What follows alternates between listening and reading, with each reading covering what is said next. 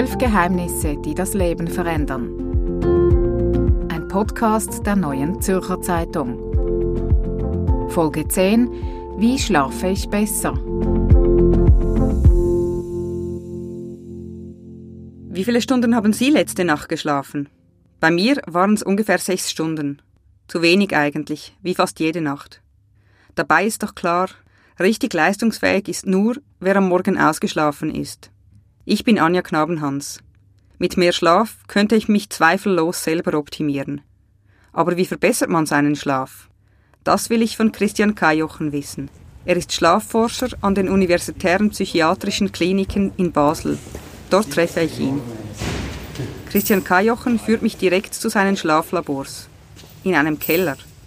Das ist ein Keller, ja, und da sind wir jetzt äh, stationiert seit zehn Jahren, weil niemand in den Keller wollte und wir schon, weil man hier eben ganz kontrolliert Schlaf aufzeichnen kann. Man ist da abgeschirmt von der Umwelt, man hat keine Radiowellen oder fast keine, kein Licht und die Temperatur ist auch immer gleich. Also wir äh, ja, haben gerne kontrollierte Bedingungen. Hier unten sind die Bedingungen ideal, um Studien über den optimalen Schlaf durchzuführen. Christian Kajochen führt mich durch einen langen weißen Gang. Rechts und links hat es Türen. Linker Hand haben wir Büroräume, rechter Hand sind die Schlafräume. Wir haben sechs Schlafräume. Normalerweise arbeiten wir natürlich abends oder in der Nacht. Weiter geht's in einen Raum mit allerlei Utensilien. Das ist so technisches Zeug, Spritzen, ja, was man so hat, was man braucht für Schlafstudien, natürlich Bettzeugs, Pasten für die EG, um das EG zu kleben und ähm, ja, für die Blutproben natürlich. Arbeitsmaterial für die Schlafforscherinnen und Schlafforscher.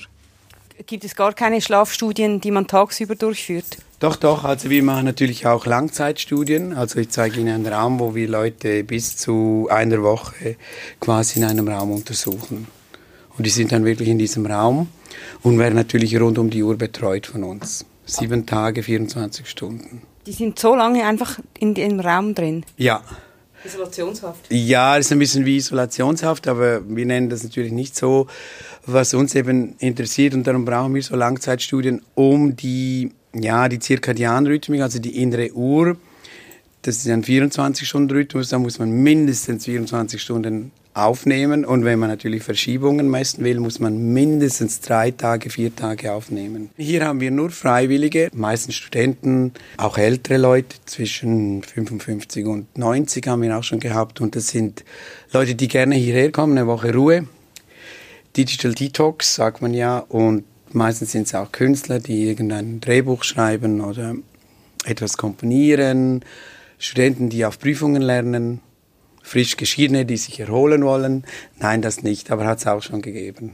Aber es sind Leute, die ja, sich bereit erklären, auch mal eine Woche ohne Handy auszukommen. Hier untersuchen die Wissenschaftler zum Beispiel, wie sich verschiedene Lichtverhältnisse auf die Schlafqualität auswirken. Oder wie das blaue Licht des Computer- oder Handybildschirms das Schlafverhalten beeinflusst. Ich setze mich mit Christian Kajochen in ein leeres Büro. Als Schlafforscher hilft er unter anderem Leuten mit Schlafstörungen. Ich frage ihn, was ist denn ein optimaler Schlaf?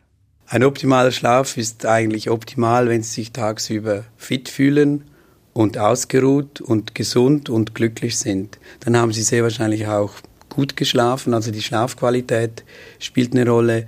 Was heißt Schlafqualität? Ähm, schwierig zu beantworten. Die Länge spielt eine Rolle, aber nicht alles, sondern auch die Tiefe.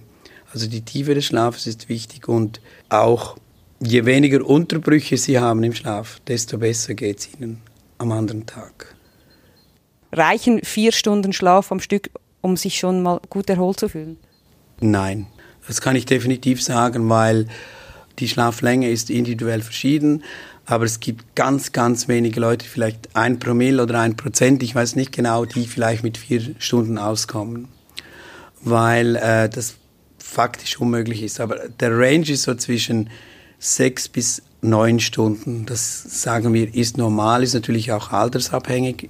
Sagen wir jetzt sechs bis neun Stunden für einen erwachsenen Menschen zwischen 25 und 90 Jahren, so zu sagen. Also im Alter nimmt das ein bisschen ab, aber das ist so das Maß, das man braucht. Interessanterweise ist, wenn man die Leute ins Labor nimmt und die dürfen so lange schlafen wie möglich, ob Kurz- oder Langschläfer, die schlafen alle nach zwei Wochen ungefähr 8,1 Stunden. Vielleicht ist das das, was man braucht, aber das ist natürlich auch unter Laborbedingungen. Aber das ist noch interessant zu sehen, dass sich Kurz- und Langschläfer unter langweiligen Laborbedingungen eigentlich annähern in der Schlaflänge. Die Sache ist einfach, wie gesagt, das Schlafbedürfnis ist individuell verschieden. Es gibt aber viele, vor allem Männer, die blöffen mit dem Kurzschlaf. So, die sagen, ah, ich brauche nur vier Stunden oder fünf Stunden. Wir Schlafforscher sprechen dann von sogenannten Schlafmachos, die einfach angeben, kurz zu schlafen, aber am Wochenende quasi das Defizit dann nachholen oder bei Gelegenheit das auch nachholen. Also es gibt, wie gesagt, wenig Leute, die nur mit vier Stunden auskommen. Kann man den Schlaf nachholen? Ja, also wenn Sie eine Nacht zu wenig geschlafen haben, also Sie haben nur vier Stunden geschlafen, weil Sie aufs Flugzeug mussten oder irgendwie sowas oder Schicht gearbeitet haben, dann können Sie den Schlaf nachholen. Das heißt, in der nächsten Nacht schlafen Sie tendenziell länger und sicher tiefer anfangs des Schlafes, also im ersten Schlafzyklus. Was passiert dann mit dem Körper? Äh, kann er sich dann in der Zeit wieder regenerieren oder was passiert in diesem nachgeholten Schlaf? Ja, der Schlaf ist für die Regeneration allgemein da. Sie können sich das vorstellen, dass wenn Sie zu kurz schlafen, wenn man es jetzt ein bisschen technisch betrachtet, ist, Sie nehmen quasi das Auto zu schnell aus der Garage und ist noch nicht fertig geflickt, sozusagen, oder noch nicht ganz fertig. Und wenn Sie, dann müssen Sie nachholen, dann müssen Sie nachher länger in die Garage, weil eben noch nicht alles fertig war. Also der Schlaf merkt sich ganz genau, wie viel habe ich schon regeneriert in einer Person, wie groß ist das Schlafbedürfnis, wie, wie viel braucht das Immunsystem, die Abwehrkräfte, was braucht mein Gehirn. Es ist eben nicht nur der Kopf, der sich erholt, sondern auch der Rest des Körpers, der sich eben erholt während des Schlafes. Die Insulinwerte müssen wieder ajustiert werden. Es ist quasi ein biologisches Regenerationsprogramm jede Nacht und das darf eben nicht zu kurz sein. Kann man denn auch zu lange schlafen? Wenn man jetzt Umfragen anschaut, was ist das, die optimale Schlaflänge für die Lebenserwartung, dann sieht man, dass es eben so ein bisschen U-förmig ist. Das heißt, die Leute, die zwischen sechs und neun Stunden schlafen, die leben länger und alles, was drüber ist, ist nicht gut und was drunter ist, ist auch nicht gut. Also wenn jemand über zwölf Stunden schlafen muss, dann ist meistens etwas Pathologisches dahinter, das sollte man vielleicht abklären lassen. Die kurze Antwort ist ja, man kann auch zu viel schlafen, weil solche Leute sind nicht unbedingt ausgeruhter tagsüber, sondern sie haben immer noch eine Müdigkeit. Man spricht dann von einer Hypersomnie und die müsste man dann halt abklären. Es gab äh, eine Zeit lang gab es so einen Powernap-Hype, wo es hieß, ja, alle müssen Powernap machen, aber maximal 30 Minuten, sonst ähm, geht das auch überhaupt nicht mehr. Ist das, war das ein Hype oder war das wirklich wissenschaftlich was Sinnvolles? Äh, es war wissenschaftlich, würde ich sagen, was Sinnvolles, doch. Der Powernap ähm, sollte man einführen in Betrieben meines Erachtens, aber nicht jeder kann das machen, weil die Leute, die ausgeschlafen sind, die brauchen das nicht. Aber viele Leute brauchen das, vor allem wenn sie eben zu kurz schlafen. Powernap 20 Minuten, sagen wir, weil sie dann nicht in die Tiefschlafphase kommen und quasi dann zu schlaftrunken sind. Was ist verheerend für das Schlafverhalten? Schichtarbeit sicher, also wenn man quasi die biologische Zeit mit der sozialen Zeit nicht mehr übereinstimmt, dann sprechen wir von einem sozialen Jetlag und das ist verheerend für das Schlafwachverhalten. Einfach wenn die Zeit, die Arbeitszeit quasi nicht mit der Körperzeit übereinstimmt. Und dann gibt es natürlich andere Sachen, die verheerend sind, wie, wie Substanzen, Medikamente, die den Schlaf beeinflussen, negativ. Und äh, Schlafkiller Nummer eins ist natürlich Stress. Wenn Sie Umfragen machen, warum können Sie nicht schlafen, 90 Prozent geben an Stress am Arbeitsplatz, in der Familie, weil man dann halt ein Gedankenkreisen hat und Grübeln, das einem nicht erlaubt, quasi Abschied zu nehmen, abends und in den Schlaf zu tauchen, oder? Äh, Sie wissen ja jetzt eigentlich, wie man richtig schläft, wie optimaler Schlaf ist. Ähm, können Sie das auf sich selber anwenden? Meinen Schlaf zu optimieren. Ich habe das versucht. Ich habe einen Tracker gekauft vor sechs Jahren, äh, weil es mich einfach wundernimmt, wie ich schlafe als Schlafforscher und habe mit Schrecken festgestellt, dass ich eben auch ein Kurzschläfer bin. hoffentlich kein Schlafmacho, aber ich habe dann versucht, meinen Schlaf zu ändern, länger zu machen, aber es geht irgendwie nicht. Bei mir ist es genau 6,3 Stunden, 6,5 Stunden. Aber auch bei mir gibt es natürlich schlaflose Nächte, wenn mich, ja, vor allem wenn ich mich aufrege natürlich, wie bei jedem. Da muss man nicht Schlafforscher sein, das geht dann in die Hosen oder der Schlaf, da kann man nichts machen. Aber ich nehme es vielleicht ein bisschen gelassener, weil es tönt ein bisschen lapidar, aber irgendwann schläft man ja dann wieder ein, oder? Ohne Schlaf kommt niemand aus. Ich kenne niemanden, der nicht schläft. Also wir haben mal, mal eine Studie gemacht, wo wir gesagt haben, also je länger ihr wach bleiben könnt, desto mehr bezahlen wir euch. Und da gab es Leute, ah, ich war Arzt, ich habe Schicht gearbeitet oder ich war im Militär, ich hatte viele Nachtübungen und so weiter. Ich kann das. Und da haben wir aber gesehen, nach 16 Stunden Wachsein hat jeder und jede, gleich was für einen Beruf oder so, Anzeichen von Mikroschläfchen gezeigt. Also die Studie wurde, wurde nicht sehr teuer. Also 16 Stunden ist so das Maximum eines gesunden jungen Menschen, um optimal wach zu sein. Alles, was darüber ist, dann wird es kritisch. Also einfach auch, um, um leistungsfähig zu sein, sonst man kann vielleicht länger wach sein, aber ist, ist man gaga oder, äh, oder nicht mehr leistungsfähig. Ja, also was dann nach 16 Stunden passiert, ist, die Leute werden langsamer, sie werden müde natürlich und sie können nicht mehr so gut lernen, also Lerninhalte abspeichern. Und wenn Sie das Fahrverhalten vergleichen, wenn Sie 16 Stunden wach sind oder 24 Stunden wach sind und nach Hause fahren, fahren Sie so schlecht, wie wenn Sie ein Promille Alkohol hätten. Von diesem Gespräch wird mir ein Wort sicher bleiben. Schlafmacho. Nun weiß ich aber immer noch nicht ganz genau, wie ich meinen Schlaf optimieren könnte. Christian Geiochen verrät mir seine goldene Schlafregel.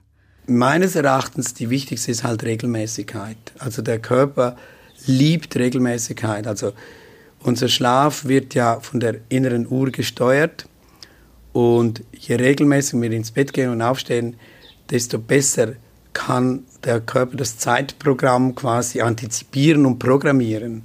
Also wir brauchen zum Beispiel morgens keinen Wecker. Also wir machen ja auch normal aus. Das heißt, wir wachen auf, weil das Cortisol zum Beispiel zwei bis drei Stunden vor dem erwartenden Aufwachen schon ansteigt zu steigen. Aber wenn Sie dann plötzlich halt nicht um 6 Uhr aufstehen, sondern um 3 Uhr, dann ist es ein Stress für den Körper. Also die Regelmäßigkeit einzuhalten, das ist eigentlich das A und das O sozusagen für die Schlafhygiene. Solche Dinge wie äh, Matratze, Einrichtung des Schlafzimmers etc., ist das, sind das relevante Faktoren? Ein Faktor ist, im Schlafzimmer sollte man nur schlafen und vielleicht noch das andere machen, sage jetzt nicht was, aber nicht lesen, nicht Fernsehen, und möglichst wenig Lichtquellen haben. Also das sollte ein Rückzugsort sein, dass, es, dass man eigentlich keinen Stress hat. Das ist eigentlich der Ort, wo man schläft. Das heißt, man sollte das Schlafzimmer auch möglichst abdunkeln und das Handy draußen lassen, obwohl das natürlich nicht der Fall ist. 99 Prozent der Teenager haben das Handy im Schlafzimmer. Ich habe es übrigens auch, weil man es halt als Wecker braucht, leider. Also, Handy raus aus dem Schlafzimmer. Läden runterlassen, unter die Decke schlüpfen und dann gute Nacht.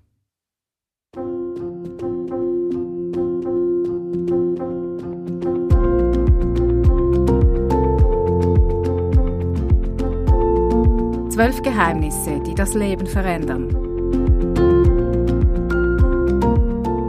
Podcast der neuen Zürcher Zeitung. Von Anja Knabenhans und Rebecca Häfeli. Nächste Woche am Montag Folge 11.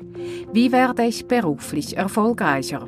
Ich glaube, Frauen sind sich einfach nicht gewohnt, öffentlich hohe Ziele zu artikulieren, weil sie gelernt haben, dass das negativ konnotiert ist, wenn eine Frau zu lautstark fordert, wo sie hin möchte. Daran müssen wir uns alle gewöhnen und das müssen wir auch mehr zulassen.